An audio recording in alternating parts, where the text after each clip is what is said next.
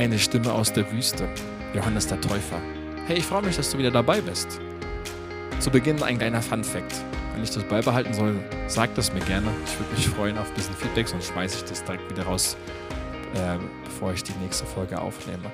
Mein Vater hat mich, als ich kleiner war, jünger war, wenn ich was angestellt hatte, Johnny genannt. Und so ist Johannes Fabian ja mein Name, ist Johnny diese, die, die eine andere Form von Johannes negativ für mich. Ähm, und das ist keiner Fun Fact an dieser Stelle.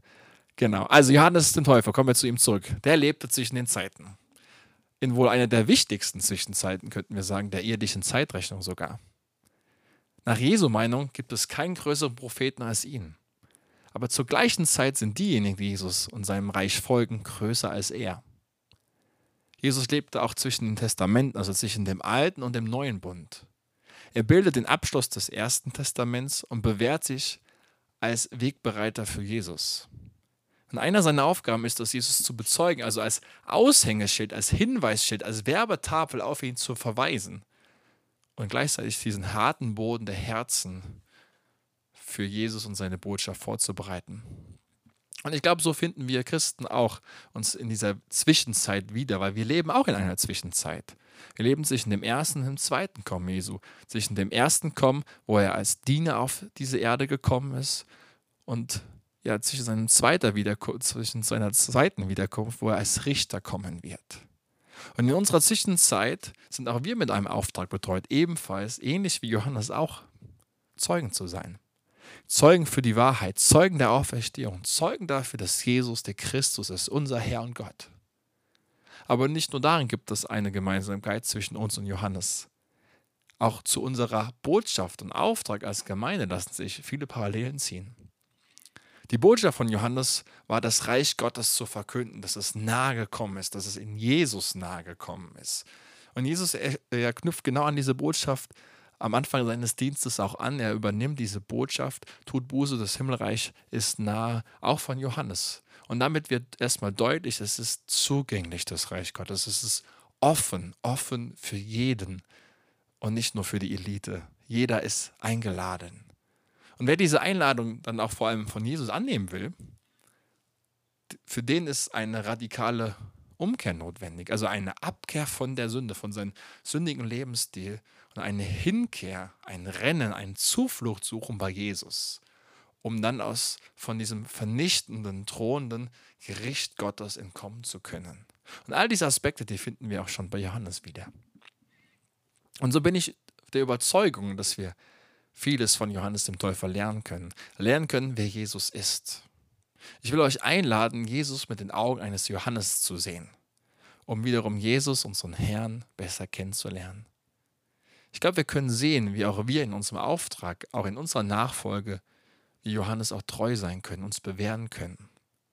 Denn Johannes, ja, Johannes, der war ein Mann Gottes mit einem klaren, mit einem klaren Profil, mit einer klaren Berufung. Nicht nur er wusste, wer er war, was auch ganz wichtig ist, sondern auch sein Umfeld wusste, weil es klar ähm, kommuniziert hat. Er spiegelte sogar dem Volk Gottes durch seinen radikalen, ohne Kompromiss machenden Lebensstil gerade was schiefläuft im Volk. Und gleichzeitig bildet er auch einen sehr starken Kontrast, ähm, den das Volk eigentlich als heiliges Volk, als abgesondertes Volk zu allen anderen äh, Völkern hätte bilden sollen. Also Johannes legt den Finger in die Wunde. Nicht, weil er daran Freude hat, sondern sein, seine Botschaft, seine Sehnsucht, sein Auftrag ist, dass die Herzen des Volkes ja, zum Vaterherz zu Gott zurückzuführen. Und so sein Glaube war auf diese Weise auch sehr geerdet, finde ich. Er war in seiner Persönlichkeit und seiner Identität gefestigt. Und ich glaube, das sind alles Punkte, die in meinen Augen sehr wichtig sind und zentral für uns als Christen, für uns als Gemeinde. Gerade weil diese Punkte immer wieder umkämpft sind, mitten in unserer Gesellschaft, auch in unserer Mitte, in der Gemeinde, sogar inmitten unseres Herzens. Wofür stehen wir als Gemeinde? Was ist dein, was ist mein Profil? Wofür stehen wir? Was ist unser Auftrag? Wer sind wir als Gemeinde? Oder anders gefragt, wer bin ich? Warum bin ich hier? Wozu? Johannes der Täufer, der lebte auch in stürmischen Zeiten. Überall knisterte, es lag Spannung in der Luft und es hätte jeden Moment losgehen ja, können, dieser Sturm, dieser Tsunami. Da waren auf der einen Seite des Rings die Römer, die Besatzungsmacht, das Unterdrückungsorgan schlechthin. Der Kaiser ist der römische Sohn Gottes. Und auf der anderen Seite des Rings finden wir die Juden. Das Volk Gottes, das sehnt sich so sehr nach einem zweiten Exodus, nach einem zweiten großen Befreiungsakt, den Gott schenken wird. Nach dieser Heimkehr aus dem Exil, nach einem großen politischen wie geistlichen Befreiungsschlag sehnten sich, dass sie endlich auch in ihrem Land frei leben konnten, ohne diese Römer. Endlich wieder Herr über sich selbst zu sein. Und mitten in dieser Zeit steht dieser Johannes auf und predigt und verkündet das Reich Gottes. Er ist diese Stimme aus der Wüste. Auch wir, glaube ich, leben in stürmischen Zeiten. Die Pandemie ist hinter uns, hoffentlich. Die psychologischen Folgen die, da, da knappern wir noch dran, die müssen wir noch aufarbeiten. Wir haben Kriege und Konflikte, wo man überall hinschaut.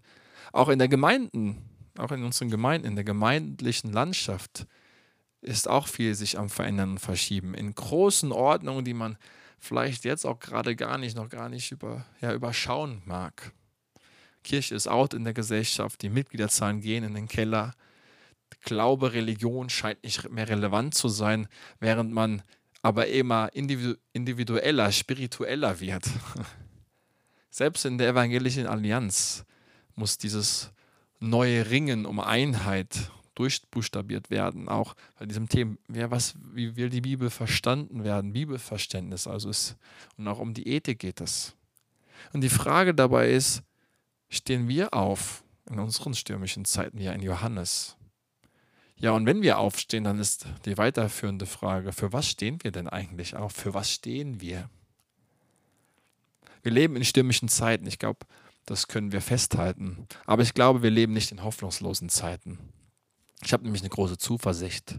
In all diesen Umbrüchen stecken auch große Chancen, Möglichkeiten wieder klarer zu ja, bekommen, eine Klarheit zu erlangen, wer wir sind als Christen, wer wir sind als Gemeinde, ein neues Profil.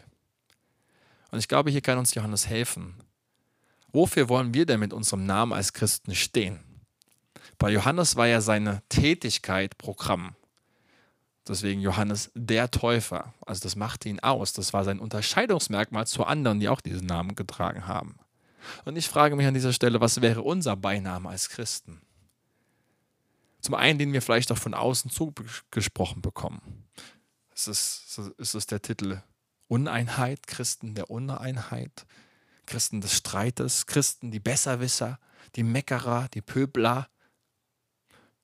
Oder was würden wir vielleicht uns selbst für einen Beinamen geben? Anders gefragt, welchen Beinamen von den vielen, vielen biblischen Möglichkeiten würde uns Gott vielleicht ans Herz legen zu betonen und ganz bewusst sich danach auszustrecken? Christen der Liebe? Christen der Wahrheit, Christen, die Heiligen. Johannes war der Täufer. Wer bist du? Wofür stehst du? Wer sind wir? Johannes war eine Stimme aus der Wüste. Auch wir haben etwas zu sagen. Dir und mir wurde eine Stimme von Gott geschenkt. Halleluja. Und diese Stimme dürfen wir auch benutzen. Deine Stimme will Gott gebrauchen. Du bist wichtig. Du bist nicht unbedeutend. Und diese Stimme darfst du ohne Angst und ohne Scham benutzen, ohne ja, jemanden auf die Füße damit zu treten. Mit viel Mut für die Wahrheit einzustehen. Auch in unseren Gemeinden sie zu benutzen, unsere Stimme, in unseren Familien, aber auch dann am Ende in der Gesellschaft. Also dieses Sprachrohr Gottes neu zu sein, ähnlich wie es in Johannes war. Ich glaube, wir dürfen uns nicht mundtot machen. Und es gilt, falsche Motive der Angst, des Schweigens abzulegen und unsere Stimme neu zu gebrauchen. Ich glaube, Gott will unsere, unsere Zunge, unsere Blockade lösen. Doch um diese Stimme sein zu können, ist ein gewisser Abstand auch immer wieder notwendig. Ein Herauszoomen aus der eigenen Bubble, ein kritischer Blick aus der Ferne, ein nicht blind folgen Modus. Dafür ist ein Ort notwendig, ein Ort der Abgeschiedenheit und der Ruhe, ein Ort, an dem Gebet und Stille herrscht eine Weite reinkommt, eine Freiheit hineinkommt, in der es nur um Gott geht. Und das ist die Wüste. Genau dort, an diesem Ort, bin ich auf Gott geworfen, allein mit ihm, ohne Ablenkung, mit vollem Fokus auf ihn. Die Wüste ist ein Ort der Begegnung. Dieses Zurück zur ersten Liebe, was der Ort der Wüste immer wieder ist, das trug entscheidend dazu bei, dass Johannes überhaupt diese Stimme sein konnte. Er war nicht von der Welt, aber in der Welt hat er gelebt und hat hineingesprochen. Es geht sich einerseits nicht zu sehr mit den Trends, mit Machtbestrebungen, mit Ideologien, Agenda unserer modernen Gesellschaft eins zu machen, aber immer noch so viel in der Welt zu leben, dass man ganz bewusst kritisch von außen hineinsprechen kann. Das ist eine Stimme aus der Wüste, die gehört wird und die wir als Christen unbedingt wieder sein müssen. Diese Stimme aus der Wüste. Johannes war der Täufer. Aber er war noch viel mehr als nur der Täufer. Und so sind wir Christen auch noch viel mehr als nur Christen der Uneinheit, Christen, die besser alles nur wissen, Christen, um was Positives zu nennen, der Liebe. Wir sind auch mehr. Auch wenn das Taufen jetzt für Johannes hier natürlich das Charakteristischste war, sagt Jesus über Johannes selbst, er war mehr als ein Prophet in Matthäus 11, 9. Aber er ist auch ein Prophet, aber er ist noch mehr, heißt es hier. Und wir wollen im Laufe dieser, dieser ersten Staffel herausarbeiten, was Johannes noch mehr war. Ein kleiner, eine kleine Übersicht an dieser Stelle, über was wir uns Gedanken machen werden. Johannes war auch ein Naziräer, also ein Gottgeweihter. Er war Wegbereiter für Jesus. Er war eine Stimme aus der Wüste, also ein Eremit, würde man vielleicht sagen, wenn man so will. Er ist der Zeuge der Wahrheit. Er bezeugt Jesus als Lamm Gottes. Und zur gleichen Zeit bezweifelt, zweifelt dieser große Johannes auch an Jesus, an seinem, an seinem Christussein. Und zu guter Letzt kommt Johannes dann ins Gefängnis und stirbt als Märtyrer. Und unter diesen Berufungsaspekten, Berufungsaspekten wollen wir uns Johannes den Täufer im Folgenden anschauen. Ich hoffe, ähm, ihr habt noch mehr Lust gekriegt, als nach diesem Trailer mit dabei zu bleiben. Und nächstes Mal steigen wir dann richtig auch mit einer Bibelstelle tiefer ein. Das war's für den Moment. Eine Frage gebe ich euch noch mit an dieser Stelle. Gerne bei Spotify könnt ihr unten die Frage ja, beantworten. Ich will euch hier auch ein bisschen mit hineinnehmen, interaktiv werden. Und äh, so kann ich auch am Anfang der nächsten Folgen auch immer wieder vielleicht auf eure Fragen und Antworten eingehen. Und die Frage ist, für was sind wir Christen in deinem Umfeld bekannt? Was wäre unser Beiname deiner Meinung nach? Ich bin mal gespannt auf eure Perspektive. Ich hatte ja ein paar Beispiele mal genannt. Man kann die Frage aber auch noch vielleicht anders stellen. Was sagen vielleicht deine nichtchristlichen Freunde über uns, über uns Christen, für was wir stehen? Kannst du ja auch gerne mal einfach mal fragen und gerne mal hier antworten. Ich nehme es gerne mit auf. Das war's für den Moment. Schön, dass du bis zum Ende durchgehalten hast. Ich wünsche dir Gottes reichen Segen und Mut, deine Stimme zu gebrauchen und aus der Abgeschiedenheit, aus der Ruhe, aus der Begegnung mit Gott hin, ja, zu zehren, darin tief verwurzelt zu sein und aus dieser Beziehung heraus diese Stimme mutig zu gebrauchen und diese Stimme zu sein. Wozu stehst du? Ich hoffe, für Jesus.